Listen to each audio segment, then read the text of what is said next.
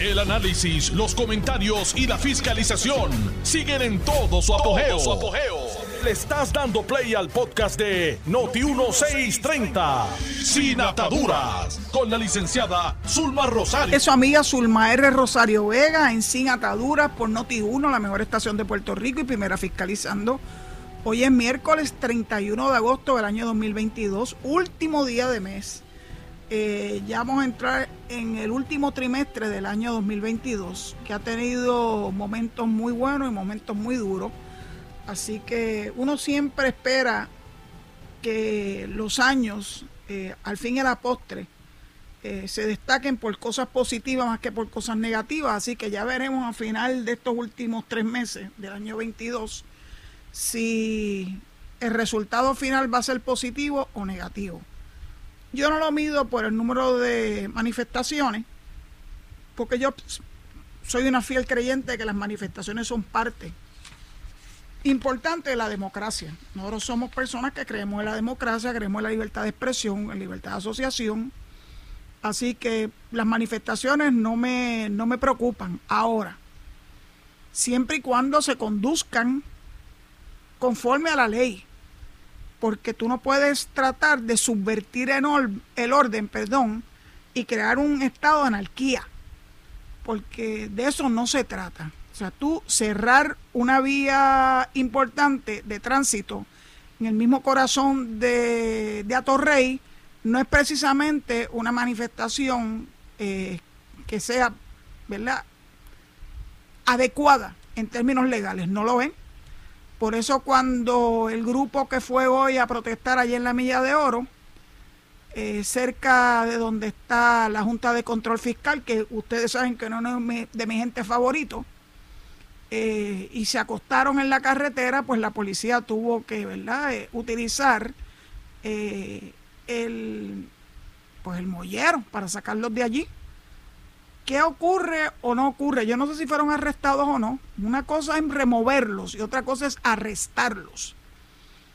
Si fueron arrestados, cosa que desconozco, bueno, pues lo que procede es que se lleven al tribunal, al tribunal municipal de San Juan, allá cerquita, a pasos de donde estaban protestando, y que sea un juez una jueza la que determine si hubo o no violación de ley. Yo sé que la gente se incomoda y y le da una, una impaciencia brutal que si le están tirando toallas, miren señores, las cuestiones legales nunca han sido fáciles, nunca. Por eso es que hay que tener paciencia. Siempre va a haber dos partes opositoras. No, la justicia no está solamente de un lado. Se tiene que escuchar a ambas partes y ellos tendrán la oportunidad de defenderse. Y el juez o la jueza tomará la determinación que entienda propia. Así que tranquilícense, por favor. Yo quiero hablar un poquito hoy, ¿verdad?, eh, de el fallecimiento de Mikhail Gorbachev. Mi bachillerato en ciencias políticas. Y una de las cosas que yo estudié en ese bachillerato fue la historia de Rusia es una historia fascinante. Y leí sobre los Ares eh, y todo lo que significó la historia de Rusia. En 1917 hubo una revolución en contra de los zares, porque eran unos autócratas, no había libertades y la gente se cansó. Y a partir de ese momento nació la Unión de Repúblicas Soviéticas Socialistas, el USSR. Esa entidad política agrupaba a 15 eh, comunidades, por decirle de alguna forma, que eventualmente se convirtieron en países independientes. No fue fácil esa transición porque un país que no tenía experiencia democrática, veía con resistencia la apertura. Y pasaron los años y fueron evolucionando los dirigente de esa unión de Unión Socialista Soviética,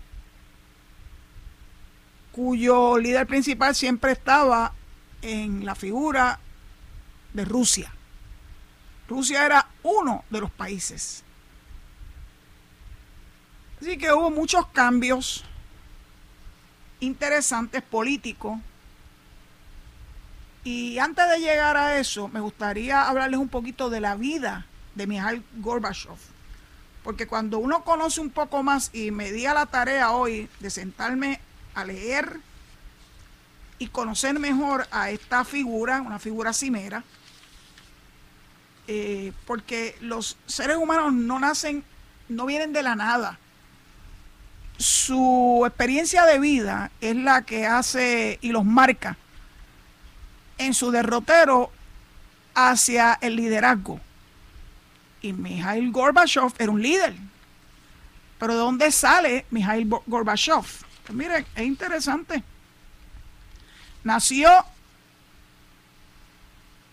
en un pueblo al norte del Cáucaso, en una familia de 1931, en una familia de campesinos que sufrieron el hambre en aquellos años y la persecución de Stalin. El recuerdo de la violencia a través del relato de sus abuelos y de sus padres, que luchó en la Segunda Guerra Mundial en Ucrania, marcó a Gorbachev, que decía detestar el conflicto y tenía la obsesión de acabar con las armas nucleares. Él y Ronald Reagan estuvieron a punto de llegar a un acuerdo total de desarme. Eh, se quedó un poco rezagado, pero por lo menos, porque la intención de él era que para el año 2000 hubiera un desarme, o sea, el que se eliminaran las armas nucleares en el mundo entero. Gorbachev conocía la violencia y el trabajo duro del campo por los veranos que en que ayudaba a su padre con jornada de casi 20 horas para conseguir llegar a los objetivos de la cosecha marcados desde Moscú. Mm. Te dan unas cuotas y más vale que cumplas con esas cuotas, porque si no, eso tiene un impacto y van a, de alguna forma, te van a sancionar. Pese a esas circunstancias que le tocó vivir, cultivó un poco de habitual, un poco habitual idealismo. Tenía pasión por la lectura su padre lo apoyó para que estudiara en la Universidad Estatal de Moscú, que era la mejor del país.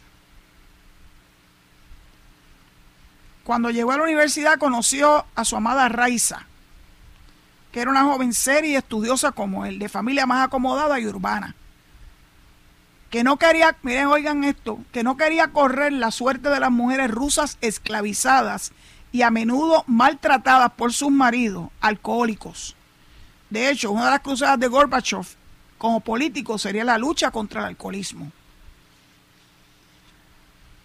En la Universidad Estatal de Moscú, Gorbachev, aparte de conocer a su novia y posteriormente a su esposa, eh, entró en contacto con críticos del sistema existente y algunos de ellos participaron en revueltas como la Primavera de Praga y estudiantes judíos que fueron perseguidos por el antisemitismo propulsados por el régimen de Stalin.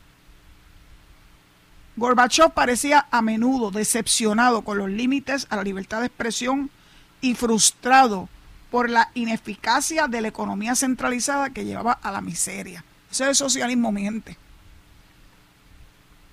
un intelectual checo y amigo y futuro disidente recordaba que una de las frases favoritas de Gorbachev era que la verdad es siempre concreta para subrayar la diferencia entre la grandilocuencia de los líderes y la realidad de la vida cotidiana. Él marcó una forma distinta de ver la situación política de su país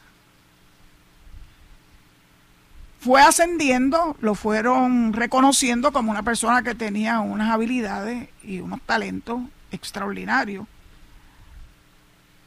Aunque algunos lo percibían como muy intelectual, a pesar de ser hijo de granjeros. Dio pasos de apertura en poblaciones locales con la intención de que se, se permitiera cierto grado de debate. Dios mío, yo les cuento estas cosas y esto es tan ajeno a nuestra experiencia como pueblo, tan ajeno. Pero es importante que yo lo comparta con ustedes porque Gorbachev no se convirtió en el líder que fue de la nada. Se había quedado impresionado por el discurso secreto en el que Nikita Khrushchev había denunciado las atrocidades de Stalin. Pero no se atrevió a compartir sus opiniones. Tenía terror. En los años 70 fue ascendiendo hasta llegar hasta el Politburo en Moscú. Incluso después de escribir algunos textos críticos pidiendo más independencia en la gestión de la agricultura y denunciando la falta de recursos de lugares sin escuelas ni médicos. Es interesante porque algunas personas no estaban acostumbradas a ese tipo de apertura y lo miraban con mucho recelo. ¿Por qué lo miraban con recelo? Bueno, porque venían de la autocracia, venían de regímenes que eran brutales, cuando sospechaban que una persona eh, de alguna forma se estaba desviando del camino, ¿verdad? El camino labrado por ellos. Así que, si bien es cierto que lo veían con recelo, no es menos cierto que también reconocieron él esas cualidades de líder. En el 85 fue elegido para liderar el Partido Comunista. Apenas tenía 53 años, que eso se considera una persona extra joven. Y entonces empezó a utilizar las palabras perestroika y glasnost. Reformas y transparencia. Yo recuerdo muy claro cuando comenzaron esa, el uso de esa palabra. Y recuerdo muy bien la figura de Gorbachev en los noticieros eh, de aquella época y cómo se destacaba por un verbo distinto al que estábamos acostumbrados de los líderes rusos. Sus discursos tenían promesas de cambios, aunque tardó en aplicarlos. Entre esos cambios era la retirada de las tropas soviéticas de Afganistán, tras, la desastrosa, desastrosa invasión de 1979 empezó cambiando el estilo. Quería ser un líder más accesible, como los que había conocido en Occidente, y más cercano al pueblo.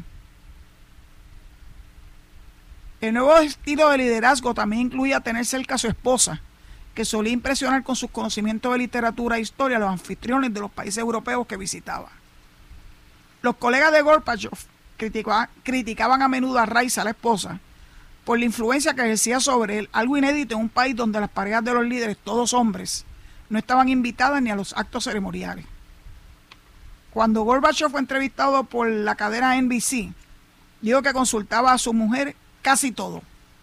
Y sabe una cosa, eh, esa parte de la entrevista la censuraron allá en Rusia. Es interesante, ¿verdad? Este, la vida de este hombre y por qué se convirtió en alguien tan importante al punto de que se llevó el, Premio Nobel de la Paz en el año 1990. Porque se le adscribe que él fue el autor de que se terminara la Guerra Fría.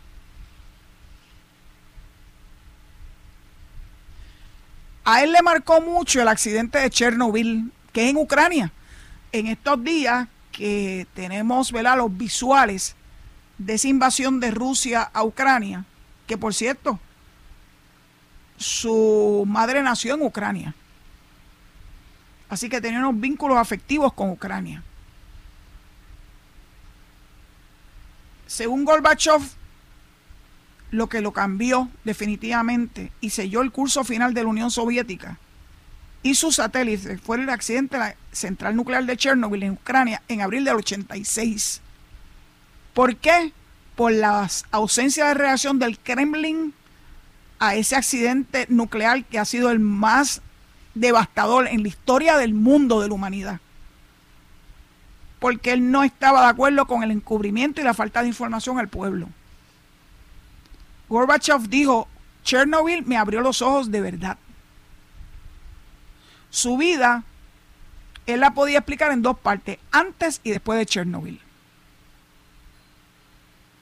Lo cierto es que después del accidente y la ausencia de medidas y preparación a su disgusto por casi todo lo que rodeaba a su país no hizo más que aumentar. Tenía un gran temor a la guerra nuclear y la sensación de que el sistema se desmoronaba en medio de la escasez. Por lo que eso lo llevó a tratar de pactar tanto con Reagan, con quien se reunió en Ginebra en el 85. E interesantemente, quien los presentó a Reagan y a Gorbachev fue nada más y nada menos que Richard Nixon. Cosas veredes, ¿verdad? Permitió, mientras fue el líder ya en los últimos años de su liderazgo, la publicación de los libros censurados. Autorizó los primeros negocios privados y aceptó que los gobiernos de los países del este decidieran sobre su futuro. Queremos vivir y dejar vivir, señaló una entrevista que le, hizo, le hicieron en la revista Time. En febrero del 90 se convirtió en el primer presidente de la Unión Soviética en ganar un premio Nobel de la Paz por su contribución a las reformas en Europa del Este. Por eso la mayoría de las personas en el mundo entero entienden que él fue actor principal en que culminara la Guerra Fría. Ya en el 91, el 91 es clave, Gorbachev estuvo de vacaciones en Crimea. Saben que Crimea es parte de Ucrania. Y una delegación fue a verlo a su casa para tratar de que él renunciara.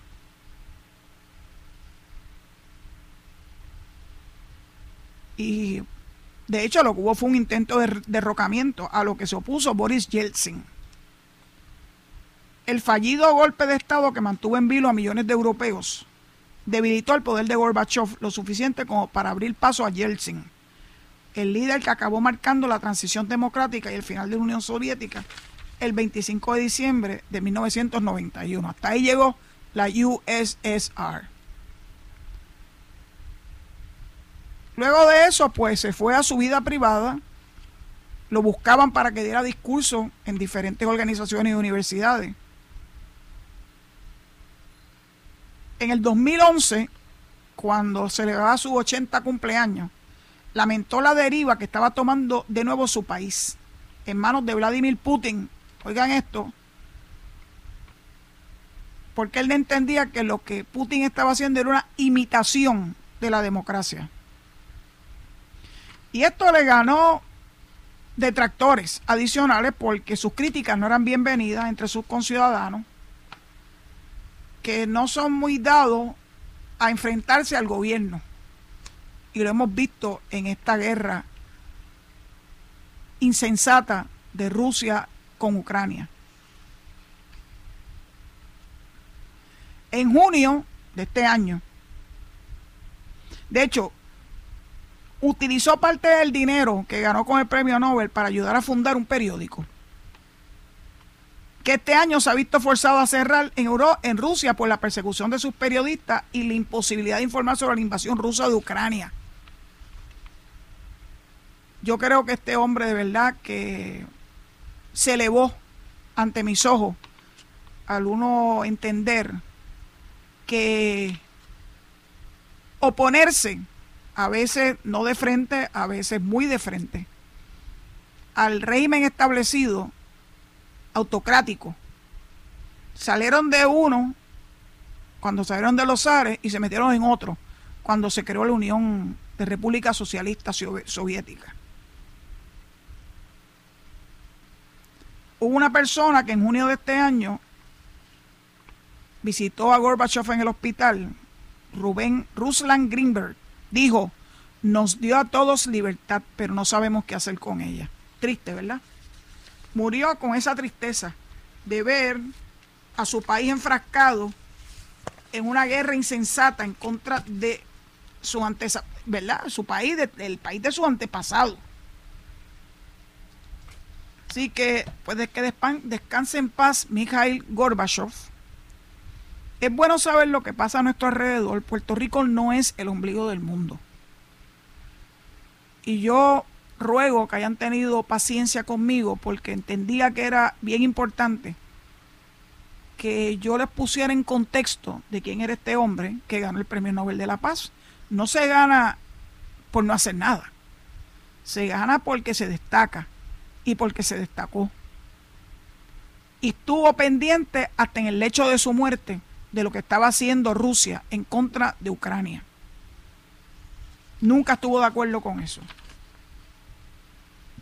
Bueno, antes de que entregue el micrófono para la pausa, quiero hablar de algo positivo.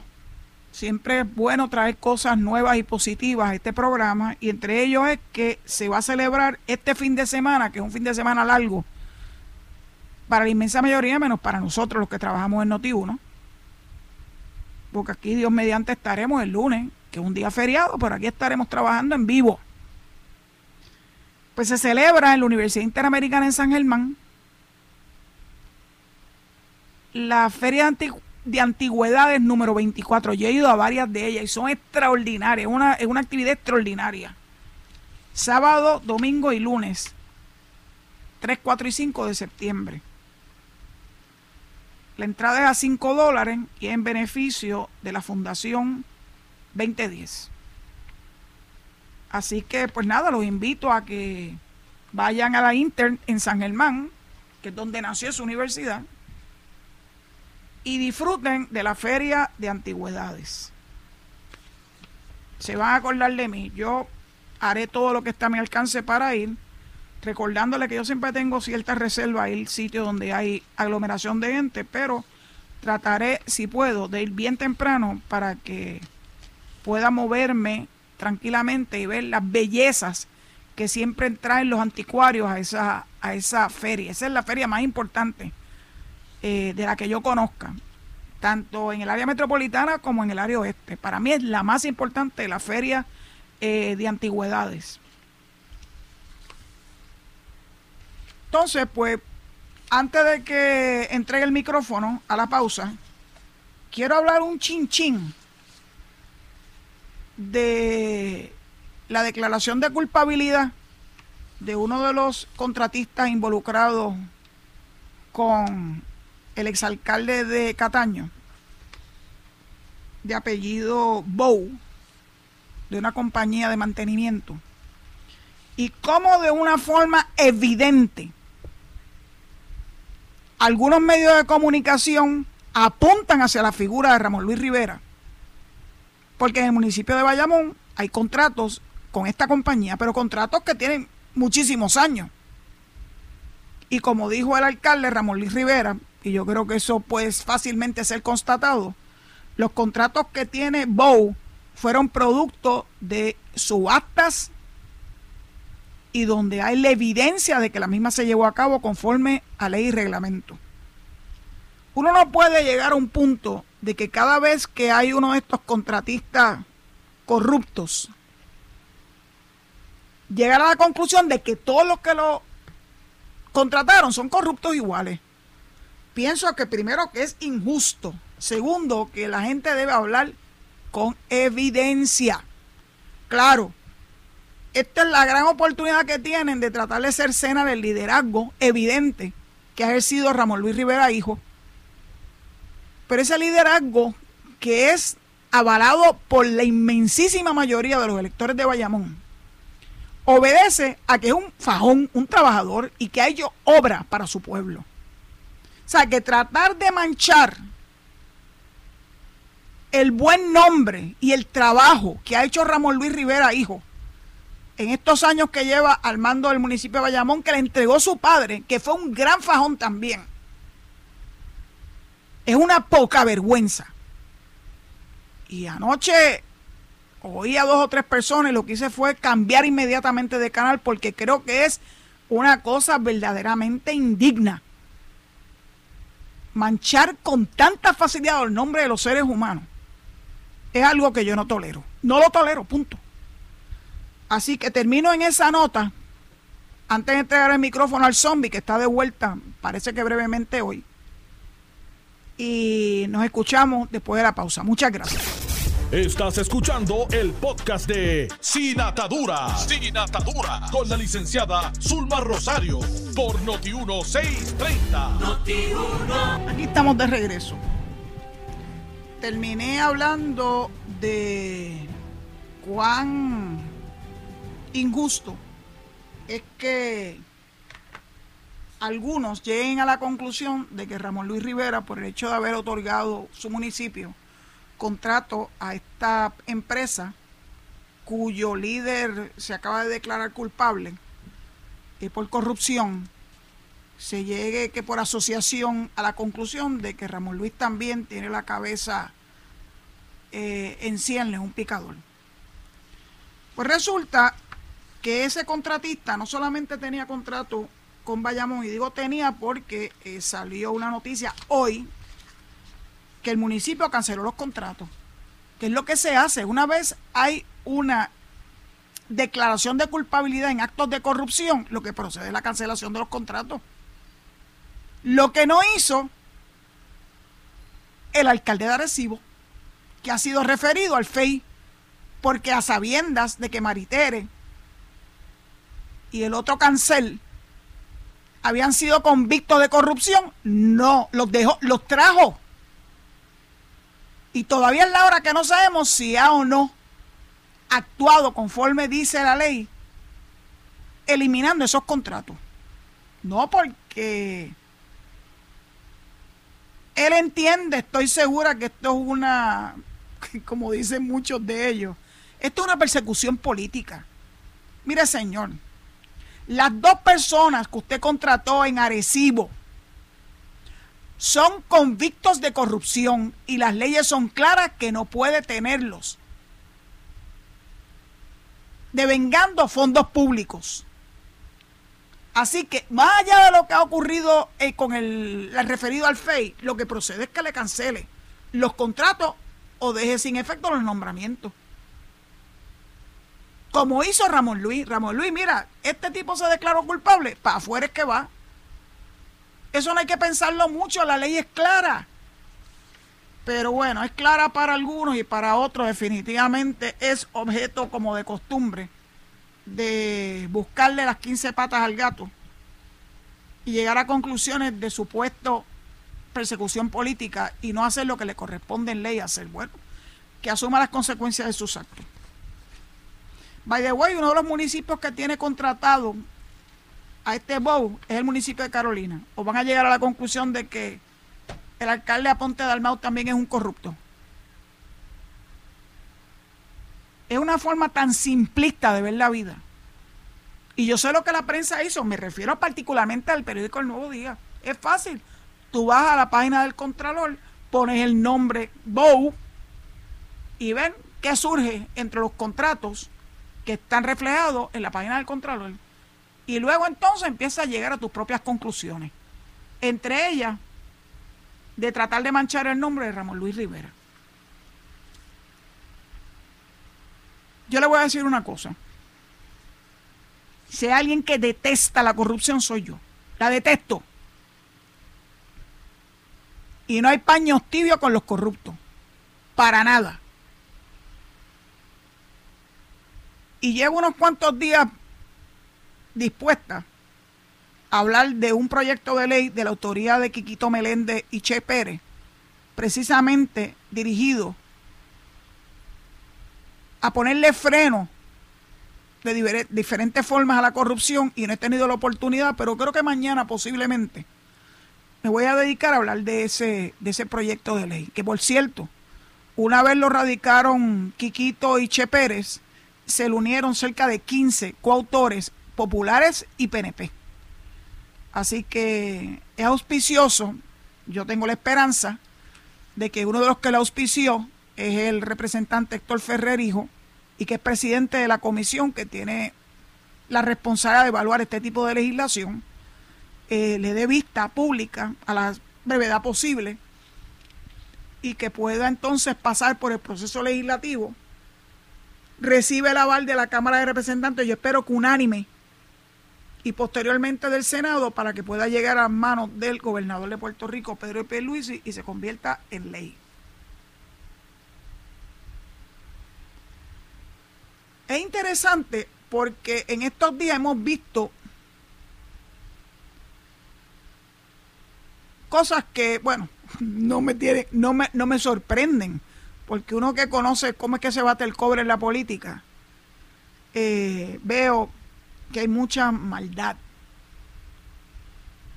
Hubo un, un proyecto de ley de esos populistas, como le llaman por ahí, el proyecto del Senado 563, que aumentaba a 10.50 eh, el salario base por hora a los servidores públicos. Cuando yo vi eso, yo dije, por ahí, por ahí ya viene un salpazo, porque cuando el gobernador no lo firme y le imparta su veto, claro que van a decir que le está en contra de los servidores públicos. No hay que ser, como digo, un premio Nobel de la Paz para uno saber por dónde es que vienen estos tiros. Y el gobernador le digo, miren, es que esto no es necesario, porque resulta que ya ha sido ampliamente discutido que en enero entra en vigor un nuevo plan de clasificación y retribución para los empleados públicos. Como se hacen las cosas, no a lo loco. No, vamos, a, vamos a subirle el salario a 10.50 a los empleados públicos across the board. Así no funcionan los sistemas de recursos humanos. Las cosas se tienen que hacer bien, estudiar bien, conocer bien las clasificaciones, hacer un estudio profundo, que es lo que ha estado haciendo, entre ellos, naturalmente, es de esperarse, eh, la oficina de personal del servicio público, que le han cambiado el nombre de mil formas, o CALAR, o ATRH, la Oficina de Transformación de los Recursos Humanos. Ese proyecto del gobernador y de las agencias del Ejecutivo que están a cargo de todo lo que tenga que ver con los sistemas de recursos humanos entra en vigor en enero de este año próximo, dentro de tres meses.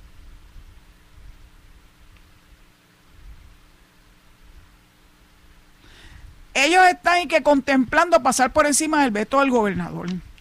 Yo estoy segura que no lo van a lograr.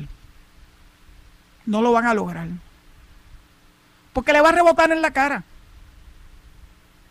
Porque el asunto está siendo atendido.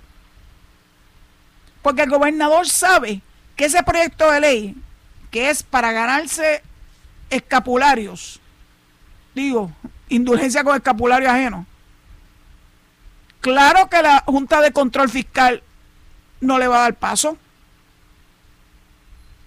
Mas, sin embargo, el gobernador está dispuesto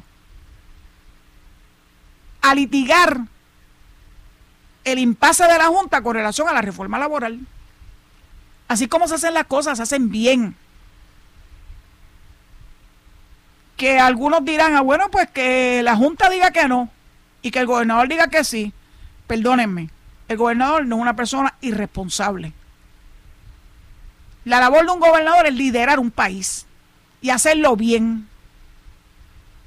No haciendo cosas que saben que no están correctas en derecho, que no son correctas desde el punto de vista fiscal, de que va a tener problemas con la Junta de Control Fiscal en un algo que no es necesario.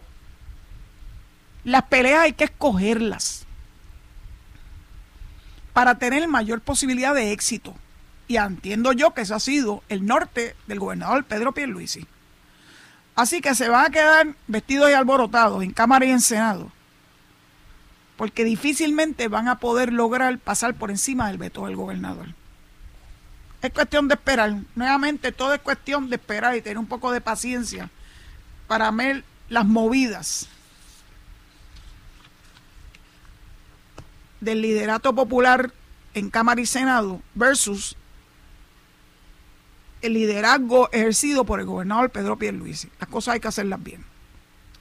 Ayer mencioné que uno cuando lee los titulares ve la mala hazaña, la mala entraña sobre el COVID en las escuelas.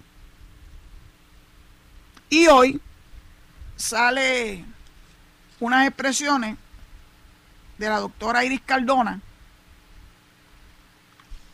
que es la principal oficial médico del Departamento de Salud, que si bien es cierto que reconoce que hay COVID en las escuelas, como hay COVID en todo Puerto Rico,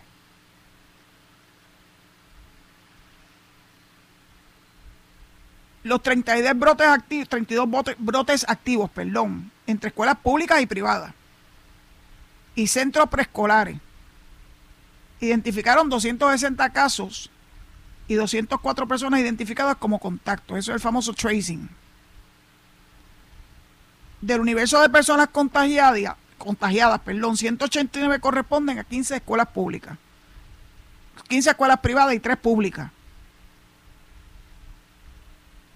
y los demás 71 laboran en centros Head Start o instituciones de cuidado, de cuido. Esta expresión de ella se la quiero leer, tal como la recoge esta este parte de prensa que publica el Nuevo Día hoy miércoles. Lo que vemos en las escuelas es reflejo de lo que pasa en las diferentes comunidades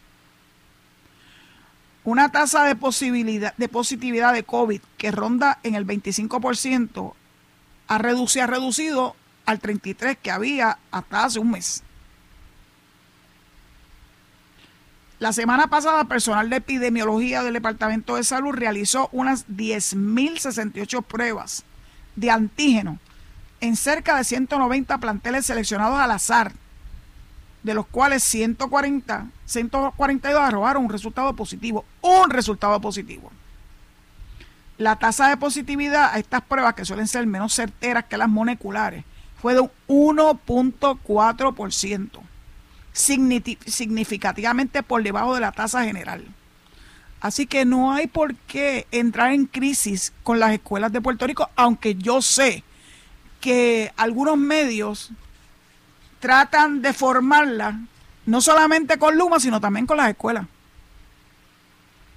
Es que es tan evidente hacia dónde van dirigidos, que hasta en esto lo cogen por los perros y los arrastran para tratar de desviar la atención y tratar de enfocar un supuesto mal manejo de los casos en el Departamento de Educación.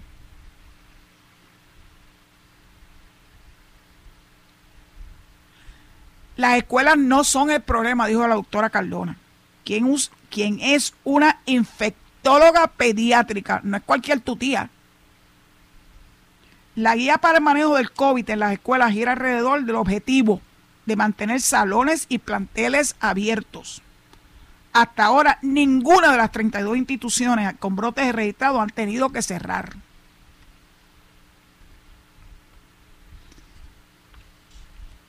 Yo me alegro que la doctora Cardona haya hecho expresiones públicas, porque se cansa uno de ver la maldad de ciertos medios de comunicación en sacar de proporción las noticias y poner el foco entonces en contra de ciertos ciertas agencias de gobierno para con ello entonces llevarse enredado al gobernador. Ese cuento es más viejo que el frío. Y nosotros no estamos aquí chupándonos el dedo.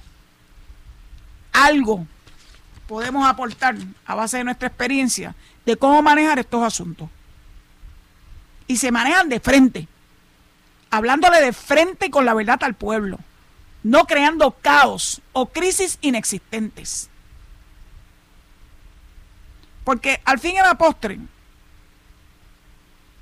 lo que quieren es crear un estado de histeria a los padres y tutores de esos estudiantes.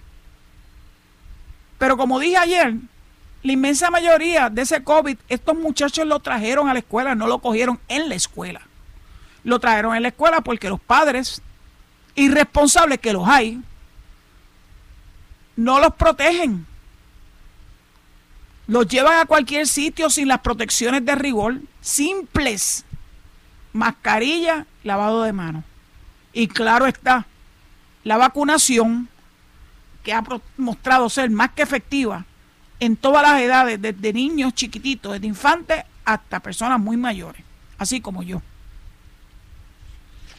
Bueno, dicho eso, como me lo tenía que sacar del sistema y me alegró mucho que la doctora Cardona abordara ese tema, con el conocimiento y el peritaje que le revisten, para que ustedes también sean muy cuidadosos al momento de leer las noticias. Les pido que no se queden meramente en los titulares. Lea la noticia. Muchas veces el titular está totalmente alejado de la noticia, del texto de la noticia. Pero te quieren hacer creer cosas. Y que tú no hagas lo que tiene que hacer una persona responsable, leer la noticia y que llegue a tus propias conclusiones. Es más, yo la leo en todos los periódicos que caen en mis manos. Yo los busco, busco todos los periódicos. Los de Puerto Rico y de fuera de Puerto Rico también. Cuando se trata de algún tema que por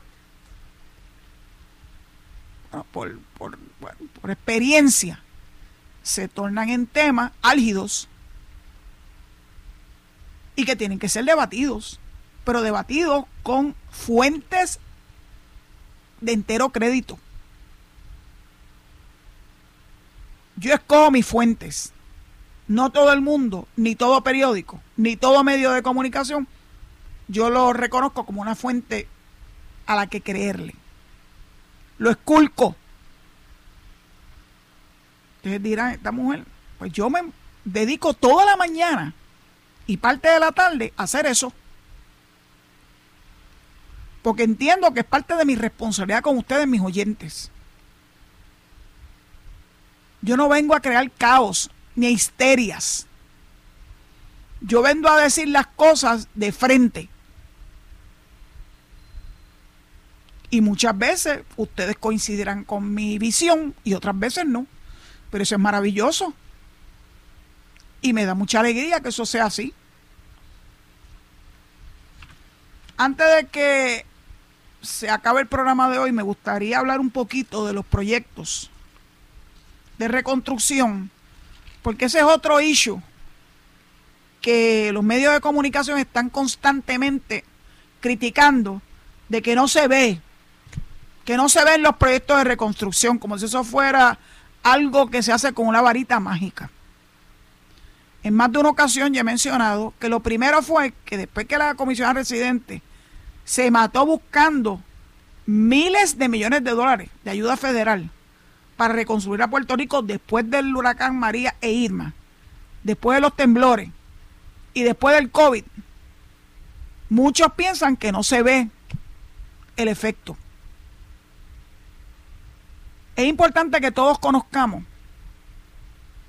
que el uso de fondos públicos, incluyendo los fondos federales, está muy, muy, pero que muy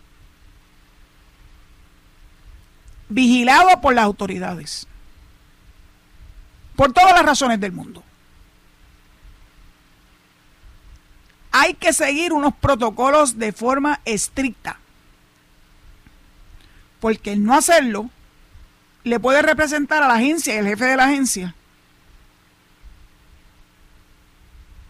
unos reclamos de parte de las autoridades, incluyendo las autoridades estatales, la oficina del Contralor, el Departamento de Justicia, en el caso de los federales, Fiscalía Federal. Porque hay que ser sumamente quisquilloso cuando se trata de manejar fondos federales. Las pocas veces que yo tuve que manejar fondos federales, hubo que abrir cuentas especiales el proceso de auditoría es distinto, porque tiene unos parámetros distintos a una auditoría normal, común y corriente. Y todo eso conlleva un proceso. Y esos procesos no se hacen de la noche a la mañana.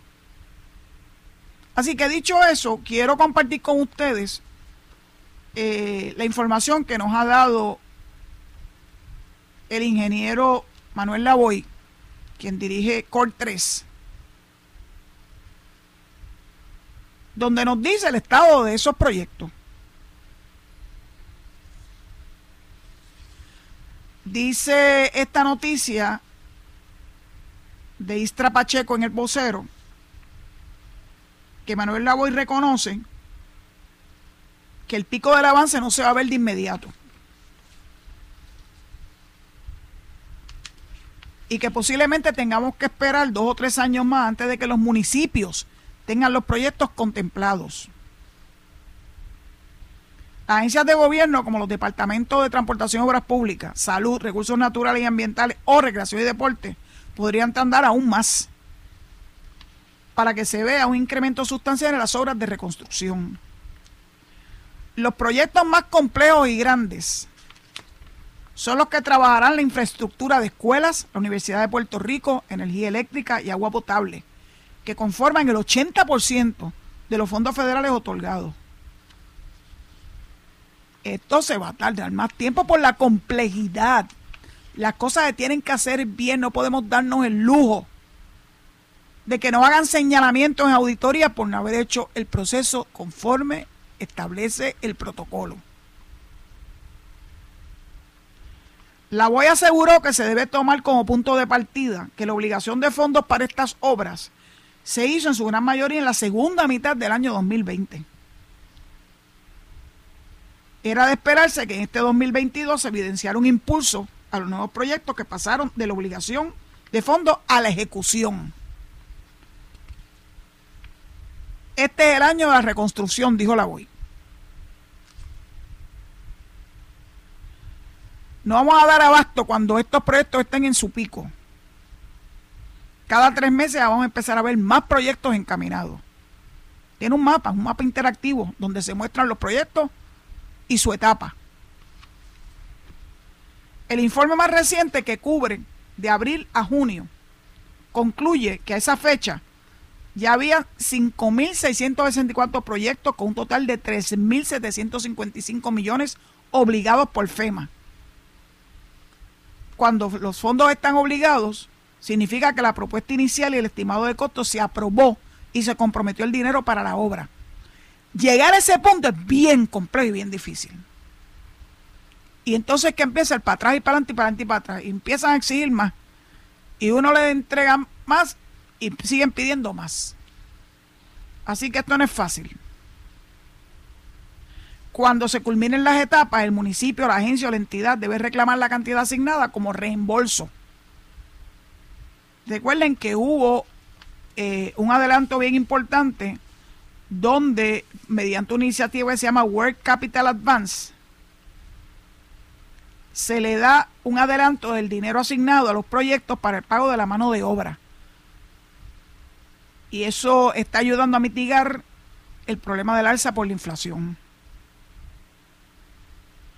En cuanto a la escasez de mano de obra, detalló que todavía no ha habido gran necesidad, pero proyecto que más adelante podría ser otro escollo. Mantuvo en 40 mil el estimado de los trabajadores que se necesitan para completar las obras y admitió que la opción de otorgar visa de trabajo a ciudadanos extranjeros es un asunto complejo en el que Estados Unidos tiene la última palabra y no se vislumbra que haya cambios radicales que flexibilicen el proceso de traer mano de obra de otros países.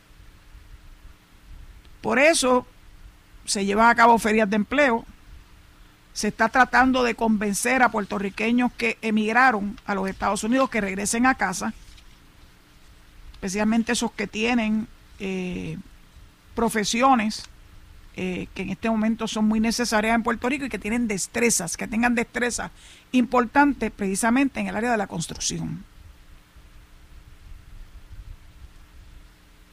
Hablo de ustedes, con ustedes de esto porque uno se cansa de escuchar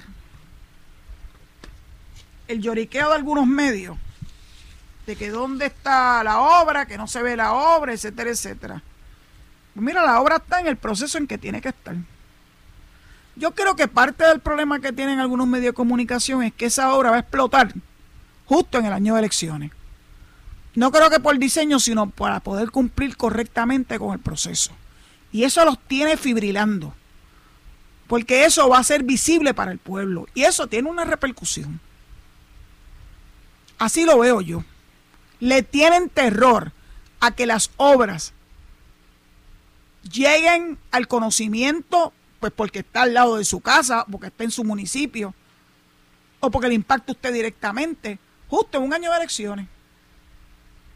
Aquí nadie ha diseñado que esto se tarde hasta entonces. Yo sé que Manuel Lavoy es una persona muy íntegra y que es un fajón. ¿Y de qué forma? Lo sé porque yo lo observé. Yo no tuve grandes ni reuniones ni nada con él porque mi agencia no tenía mucho que ver con el Cor 3, pero sí fuimos a dar adiestramientos al Cor 3. Así que alguna experiencia tiene uno con estos procesos y una de las cosas que le decíamos en el adiestramiento era la importancia de cumplir con cada una de las exigencias que establecían los reglamentos para que después no tuviéramos que pasar el mal rato de tener que devolver los fondos federales. Bueno, dicho eso, hacer las cosas conforme a ley y el reglamento no es fácil, no es fácil para nadie pero yo creo que es la forma correcta de hacerlo. Pues entonces, pues culmino el programa de hoy, no sin antes recordarle que inmediatamente viene mi amigo Enrique Quique Cruz en Análisis 630 y posteriormente el pique de Falú con el gran maestro Luis Enrique Falú. Quédese en sintonía con Noti1 y será hasta mañana, si Dios así lo permite, a las 4 de la tarde, su amiga Zulma Rosario en Sin Atadura. Hasta entonces. Esto fue el podcast de Noti1630, sin ataduras, con la licenciada Zulma Rosario. Dale play a tu podcast favorito a través de Apple Podcasts, Spotify, Google Podcasts, Stitcher y notiuno.com.